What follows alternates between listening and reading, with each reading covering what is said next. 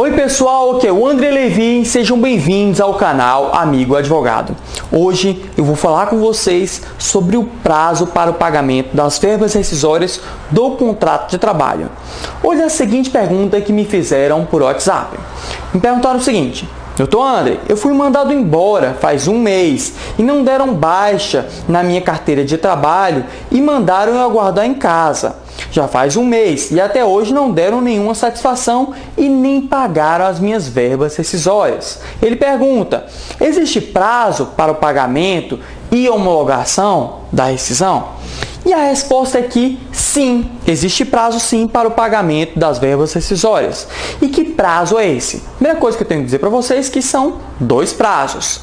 Um dos prazos é de 10 dias corridos, certo?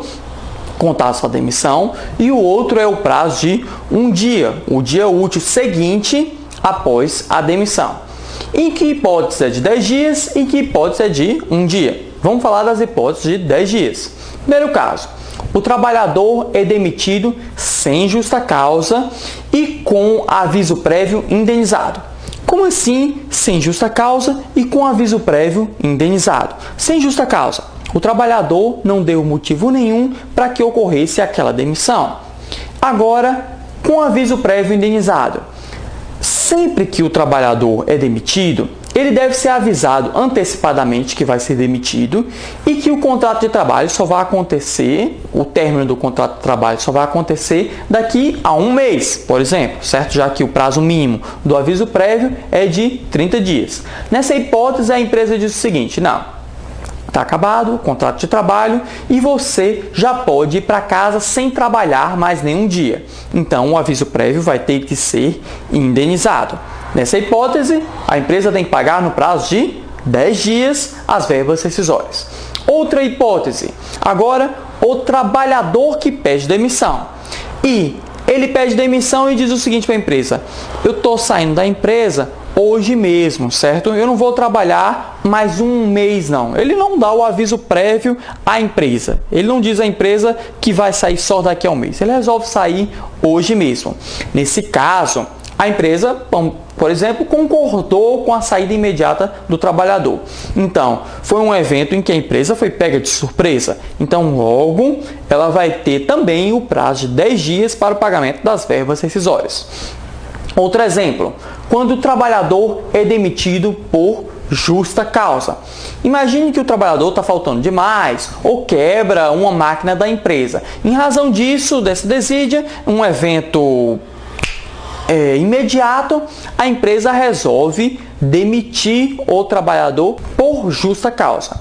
Nessa hipótese, o trabalhador não esperava demissão, a empresa não esperava que fosse demitir o trabalhador, então a empresa também vai ter o prazo de 10 dias para o pagamento das verbas rescisórias. Agora vamos falar do outro prazo, que é o prazo de um dia, o dia útil seguinte ao término do contrato de trabalho. Em que hipótese isso vai acontecer? Primeira, quando o trabalhador é demitido sem justa causa e com um aviso prévio trabalhado. Ou seja, agora, no período de aviso prévio, o trabalhador vai ficar trabalhando. Então, a empresa já pode se programar no seguinte sentido: quando acabar o aviso prévio, eu faço imediatamente o pagamento das verbas rescisórias no dia útil seguinte.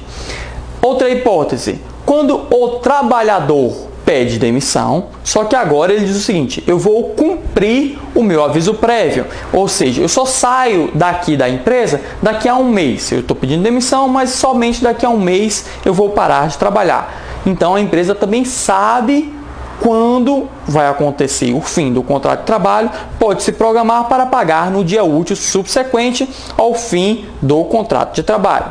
Outra hipótese, no contrato de experiência. Contratos de experiência são contratos por prazo determinado, ou seja, o trabalhador sabe quando vai acontecer o fim do contrato de trabalho, certo? Se não for renovado, se não for é, transformado em contrato por prazo indeterminado, ou seja, o trabalhador sabe, por exemplo, prazo máximo de contrato de experiência, 90 dias. Sabe daqui a 90 dias o contrato vai acabar e a empresa também sabe disso. Então, se ambos sabem, após um dia, o dia útil subsequente ao fim do contrato de trabalho, a empresa tem que pagar as verbas rescisórias. Beleza, você já sabe quais são os prazos e qual é a consequência para a empresa se ela não paga as verbas rescisórias no prazo correto, como aconteceu com o nosso amigo aqui no WhatsApp. A consequência é a seguinte: a empresa vai ter que pagar uma multa de um salário. Não é o salário mínimo, é um salário do trabalhador, certo? Para ele, para o trabalhador. A empresa vai ter que pagar essa multa de um salário. Então, pessoal, é isso. Se você gostou dessa dica, dá um like aqui, se inscreve no nosso canal, curte nossa página do Facebook, curte o vídeo se você estiver vendo pelo Facebook. Se você estiver ouvindo essa dica pelo podcast, deixe um review para gente, certo? Seu comentário é muito importante nesse projeto. Então é isso, pessoal. Nós nos vemos nas próximas dicas.